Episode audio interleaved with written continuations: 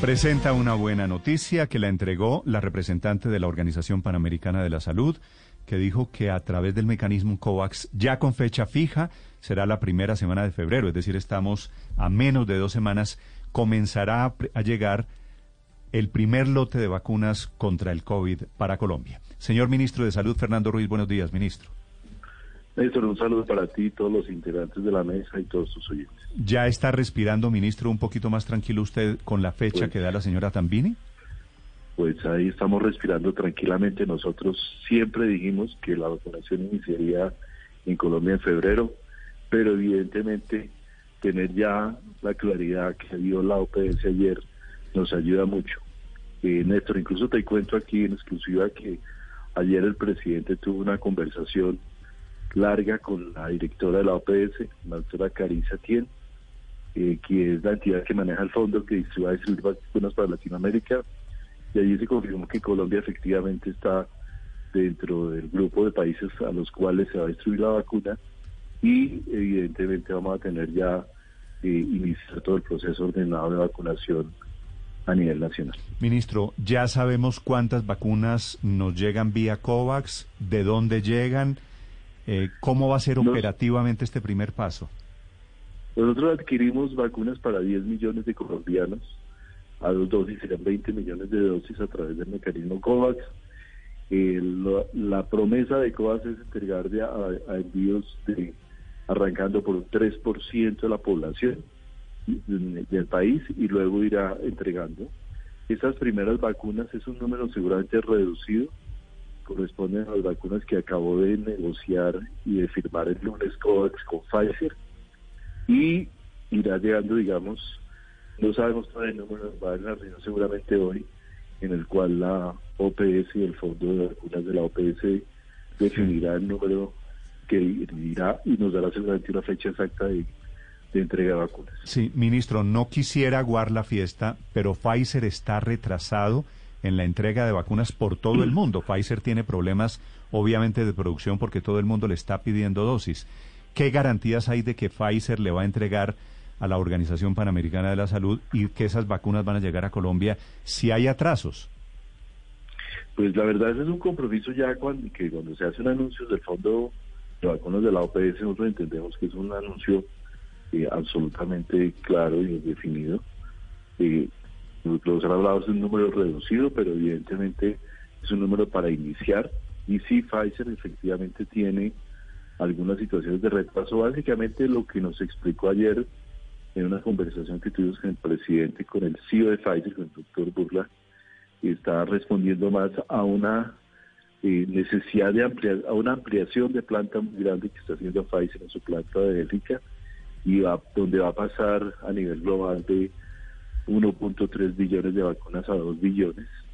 Y esto es un tema que se prolongaría probablemente las dos primeras semanas de febrero para después crecer en, el, en, los, en los envíos. Nosotros tenemos evidentemente un compromiso con unas cantidades definidas por Pfizer para cada uno de los trimestres. En ese sentido, Pfizer hasta ahora ha respetado ese, nos ha planteado el respeto de esas de, esa, de esos acuerdos. Sí, ministro, dice usted nos va a llegar un número reducido de vacunas. ¿Cuánto es un número reducido de, vacunas? De COVAX, de COVAX, lo que entendemos es que COVAX eh, compró esta primera compra con Pfizer fue por 40 millones de vacunas para todo el mundo. Esta la distribuirá de manera de manera equitativa, como es el mecanismo COVAX entre las diferentes regiones del mundo y otros esperando, esperando para saber cómo país a Colombia qué número le corresponde, lo cual se dará seguramente en los próximos días. 40 millones de dosis para distribuir entre cuántos países, ministro? Entre, no sé, realmente no tengo un número preciso, pero probablemente eh, lo que hizo COVAX fue que definió una lista de países que estaban preparados para recibir la vacuna de Pfizer. Como todos sabemos, la vacuna de Pfizer tiene requerimientos especiales para poder ser distribuida a ultracongelación y demás.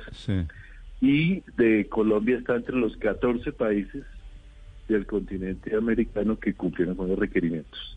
Entonces el número que llegue se distribuirá entre esos 14 países. Pero, pero ministro, sol, solamente, solamente para tener una idea, estamos hablando de, de algo más, usted habló de 3% de la población colombiana, que sería más o menos millón y medio de personas.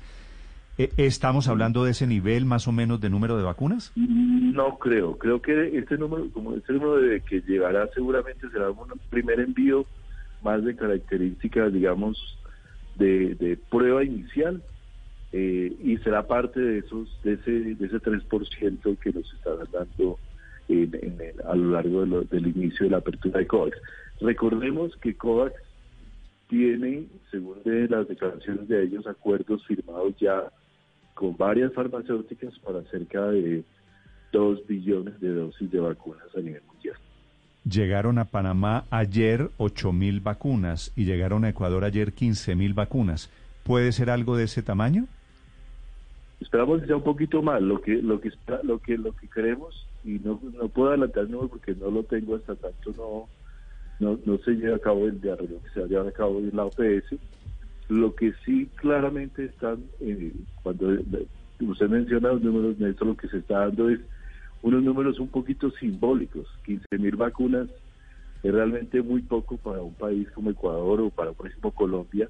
El número que ha recibido México, el número que ha aplicado, que han aplicado otros países, Brasil mismo, son números muy pequeños.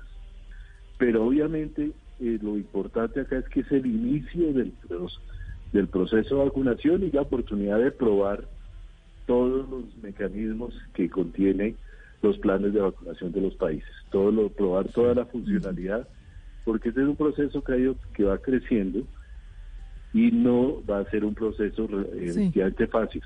Ministro. Eh, Estados Unidos ha aplicado 9, 9 millones de vacunas de un total de 114 que tiene disponibles. Entonces, los países están enfrentando dificultades y eso es un proceso, una curva de aprendizaje que hay que hacer, donde lo importante es tener el mecanismo lo más eficiente posible para poder tener la garantía la mejor aplicación. Si le, si le entendí bien, usted nos dice que la Organización Panamericana o la Organización Mundial de la Salud firmó el lunes con Pfizer, el lunes pasado con Pfizer. ¿Por qué si, si esta organización firmó hace tan poco tiempo, ya tiene el dato exacto de cuándo se la van a entregar en la primera semana de febrero?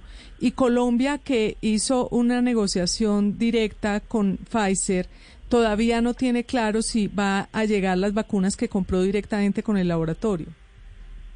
Porque los, las negociaciones, eh, de alguna manera se han privilegiado las negociaciones con bloques de parte en no en la, en la entrega fundamentalmente. Y la situación de Colombia es la misma situación que están enfrentando todos los países del mundo con negociaciones bilaterales. Ustedes escucharon la noticia de la semana pasada de cómo México incluso no se le entregaron las vacunas que estaban dispuestas. Aquí hay, como, como eh, comento, una situación global de prácticamente el único proveedor de vacunas que hay en este momento pues, entregando cantidades relevantes que está haciendo una creación de planta, eso afecta a todos los países del mundo. Sí. Pero ¿qué garantiza que si lleguen las de la OPS, pues las de la Organización Mundial, las de COVAX, si, si existen esas dificultades para el laboratorio, puede que también se retrasen estas de, de, COVAX? Pues nosotros tenemos un acuerdo firmado con, con Pfizer, con unas cantidades definidas y la conversación que tuvimos ayer con el CEO de Pfizer, con el doctor Burla, gente, se nos explicó claramente, encontramos claramente que Colombia está, ellos, Pfizer está en este momento respetando las, las cantidades prometidas para el trimestre respectivo. Sí, ministro, esas vacunas, las de Pfizer que llegan por COVAX o por el mecanismo bilateral, ¿llegan provenientes de dónde? En este momento, las que se están distribuyendo en los Estados Unidos llegan de la planta de Pfizer de Kalamazoo. Recordemos que Estados Unidos le tiene, y es uno de los temas importantes, le tiene impuesto a Pfizer una restricción de que no puede distribuir al resto del mundo vacunas de esa planta hasta que no cumpla eh, ciertas condiciones. Entonces, el resto del mundo está dependiente prácticamente de la planta de Bélgica y esa es la planta donde Pfizer está haciendo la ampliación. Entonces, allí es donde, digamos, reside para el resto del mundo la distribución de vacunas. ¿Y las que nos van a llegar la primera semana de febrero llegan desde Bélgica? Seguramente llegan desde Bélgica. Sí. ¿Y llegan y llegan a qué puerto en Colombia o cómo van a llegar? ¿Llegan por avión o llegan por barco, ministro? Seguramente llegarán por vía aérea. Es que estos son, son cajas relativamente pequeñas, digamos, a condiciones de refrigeración con un operador logístico y esas vacunas llegan directamente a nuestro centro de acopio en la zona franca de Bogotá, donde se, se generará la distribución respectiva. Sí, ministro, digamos, usted decía que probablemente nos va a ir un poquito mejor que a Panamá y Ecuador. Supongamos, le pongo una cifra, que nos lleguen 30.000 vacunas a través del mecanismo COVAX. ¿De dónde saldrían las otras 800, 810 mil que están previstas para el mes de febrero? ¿Está en riesgo, digamos, esa meta o ustedes tienen como la garantía de que sí se puede cumplir? Nosotros esperamos, a ver, nosotros esperamos que nos den, nos lleguen seguramente las, algunas vacunas de Pfizer directa de compra directa y nos sigan llegando otras vacunas de COVAX a lo largo de los meses de febrero y marzo porque aquí todo se mueve por eh, trimestre realmente. Todas las empresas negocian y comprometen entre empresas eh, por el primero, segundo, tercero, cuarto trimestre. Bueno, pero supongamos, ministro, que efectivamente llegan unas 30.000 vacunas, más o menos, doblando lo que han llegado a otros países vecinos. Eh, ¿Cómo se distribuyen? Porque sabemos entonces que en el orden de prioridad está primero el personal médico, pero, pero ¿cómo? ¿Quiénes? ¿Cuándo? ¿En Bogotá se van primero? Seguramente nosotros nosotros tenemos un, eh, seguramente una distribución iniciará eh, probablemente por los trabajadores de primera, trabajadores de la salud de primera línea, eh, que es una población, digamos, que tenemos más ya claramente definida y iremos supliendo ciudad por ciudad en la medida que tengamos, vayan llegando las respectivas vacunas. Ministro, hoy es 21 de enero. El programa de vacunación, el cronograma que ustedes han hecho, eh, tiene vigencia a partir de febrero y durante todo este año. Tal y como están las cosas, ¿usted cree que va a cumplir ese cronograma? Pues nosotros esperamos cumplirlo, esperamos que al 2021 tengamos vacunadas 34 millones de personas. Eso es, ese es el objetivo del país. Es un objetivo, claramente lo tenemos muy difícil, pero nosotros necesitamos, Néstor, tener todas las condiciones para poder ejecutar eso. Eso incluye el apoyo de toda la ciudadanía, incluye el apoyo de toda la estructura, eh, digamos, de salud, de todos los servicios de salud.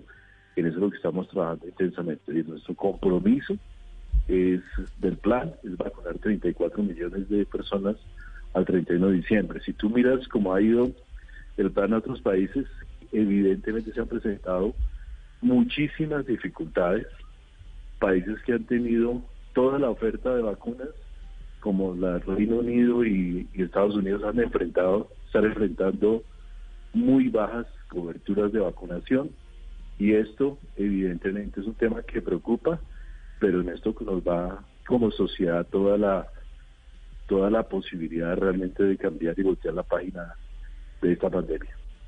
Ministro, usted nos dijo ahora que ayer habló con el CEO de Pfizer y mencionó que él garantizó que Pfizer entrega a Colombia en el primer trimestre, en el trimestre acordado.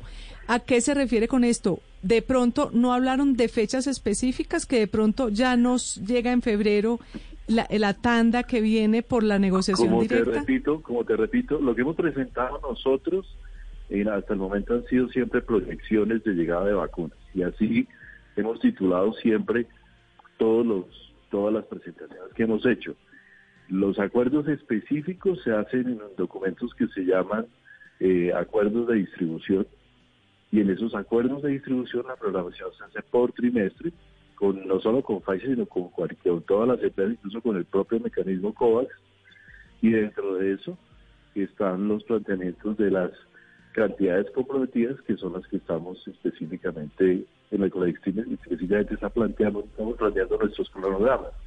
Yo quiero decir una cosa adicional. Sí, señor, claro. Estamos en un momento de incertidumbre donde no hasta ahora se están por parte incluso de COVAX y de todos los demás perfeccionando los contratos, las capacidades de producción se están consolidando y los cronogramas irán mejorando a lo largo de las próximas semanas, seguramente cuando ya haya mayor certeza de las cantidades que está produciendo cada empresa farmacéutica. Entonces, es claro que hay incertidumbre, pero evidentemente eh, iremos mejorando las, las cifras y la certidumbre a las cifras en los próximos días. Ministro, a propósito de cada empresa farmacéutica, después de Pfizer, ¿cuál es el segundo fabricante de vacunas que tiene Colombia usted como prioridad?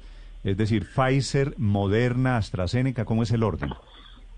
Nosotros vamos en la primera línea, vamos con lo que nos llegue por Pfizer y lo que nos llegue por COVAX, que esto más o menos es el horizonte del mes de febrero, digamos, de lo que llegaría el mes de febrero.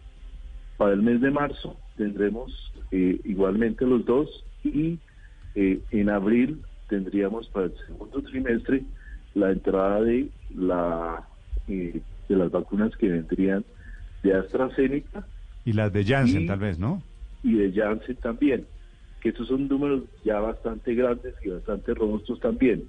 Lo importante acá es que en la mira cómo van cambiando las cosas, en estos días AstraZeneca anunció, por ejemplo, que había hecho un acuerdo con el mayor productor de vacunas del mundo, que es el Instituto Serum de la India, esto puede hacer que cambien, no puedo darlo con certeza, pero podría hacer que cambien los tiempos y las cantidades, entonces digamos que todo esto va evolucionando en esa medida, pero los presupuestos nuestros son esos.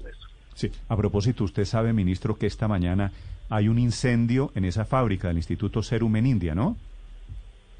No, no tenía idea, pero me parece noticia relevante. Sí, sí, sí. Bueno, confiando en Dios no va a haber efectos porque no había llegado el fuego, no habían llegado las llamas al sitio en donde están las vacunas. Pero quiero decir, termina todo entrelazado eh, tras de cotudo con paperas. Pues es otro problema más que es ese incendio de esta mañana. La última pregunta para el ministro de Salud, José sí, Carlos. Eh, ministro, a hoy, si aterrizaran en este momento las vacunas en el aeropuerto El Dorado, tendríamos los ultracongeladores en la zona franca que tiene el Ministerio de Salud, otros más que tiene la Universidad Nacional en Medellín. ¿En qué otras ciudades ya a hoy están instalados estos ultracongeladores que son la puerta de entrada sin duda de la hoy vacuna? Tenemos, hoy tenemos únicamente esos dos pero otros ya esperamos la semana entrante tener instalados otro número también grande y, eh, poder, y en los próximos 15 días o 20 días tener ya una disponibilidad completa en por lo menos en los principales centros de acopio. Sí. Pues yo creo que va a coincidir exactamente la llegada de las vacunas con la posibilidad de tener ultracongelación. Recordemos también que las vacunas se pueden movilizar sin ultracongelación de unas cajas especiales con hielo seco. Esas cajas pueden durar eh, varios meses y eh, también tenemos un operativo de contingencia frente a esa posibilidad. En Colombia se produce hielo seco en varias ciudades del país y es posible a través de cajas tener la distribución en, en nuestros centros de acopio locales también. Pero, ministro, eso quiere decir, si solamente hay congeladores en Bogotá y Medellín, esas primeras dosis de los primeros días de febrero estarían centradas en esas zonas del país? Nosotros esperamos a los primeros días de febrero tener ultracongeladores en varias ciudades del país, no solo en esas dos. Ok. Ministro, ¿sale hoy el decreto finalmente? El decreto está en consulta, en este momento vamos a hacer la revisión. Yo creo que el decreto va a estar saliendo lunes o martes de la semana entrante. Ok, es el decreto. el proceso de consulta ha sido muy, muy bueno, muy interesante. 132 organizaciones nos mandaron diferentes eh, recomendaciones, se tomaron muchas de ellas, entonces va a tener una memoria justificativa muy amplia donde vamos a tener la análisis de cada una de las observaciones que nos envió, pero eso tiene, requiere un trabajo bastante amplio que va a ayudar a darle legitimidad al decreto y legitimidad al plan y legitimidad todo el proceso de vacunación. Es el decreto que tiene el cronograma de cómo serán, de cómo se puede importar, de qué se puede hacer, que trae la lista de quienes se van a aplicar la vacuna. Es el decreto madre para el manejo de la vacunación del coronavirus. Señor ministro Ruiz, gracias por acompañarnos esta mañana. Néstor, No sé si, si me permite una, una pregunta final. La última, ministro, rápidamente. Gracias, Néstor. Claro, tranquilo, que para eso estoy. muy amable, señor. Mire, es que eh, hay un tema muy importante, me, me, lo parece, ministro, y es el tema del plan, plan país de la SUSI. Ayer decían los médicos que no depende de ellos el manejo de las unidades de cuidado intensivo, digamos, diciendo un poco, mire, ese no, no es nuestro problema, realmente es algo que depende del sistema y el traslado y asignación de los pacientes le corresponde es al Estado. Eh, ¿Cómo es ese plan? ¿Cómo queda el tema? Porque, pues digamos, tenemos hoy en varias ciudades del país las unidades a tope. Mira, hay varias, nosotros desde el primer decreto de, de, los primer, del primer decreto que organizó los servicios de salud ya desde el mes de abril, le dimos la posibilidad a las ciudades de tomar el control de la distribución de camas de cuidado intensivo en su respectiva ciudad o en el respectivo departamento. No todas la ha hecho, algunas, algunas como Bogotá, como Medellín, Antioquia han tomado esa, esa, ese control, digamos, para racionalizar el uso y la llegada de personas de las camas de cuidado intensivo y para tener un control de cuáles se encuentran disponibles y cuáles no están disponibles. Hay, hay otras ciudades departamentos donde las a través de, las EPS se sigue derivando las personas a las camas de cuidado intensivo. Yo creo que en, ambos modelos hemos tenido resultados positivos. Obviamente estamos este, enfrentando una estrechez importante, eh, pero la buena noticia que un poco es que en los últimos días, prácticamente en la última semana, la, en las ciudades más críticas, especialmente en Bogotá y en el departamento de Antioquia, eh, y hemos tenido una estabilidad en la en lo que sea en la demanda de camas, es decir, el número de camas que al día se demandan para eh, para entrada de, pacientes a UCI, lo cual le da buen margen, le da un mejor margen de maniobra, digámoslo así, a las a los centros reguladores de urgencias para poder asignar esas camas. Entonces, obviamente estamos en una situación crítica en algunas ciudades, pero la contingencia, digamos, que ha venido funcionando eh, de manera adecuada.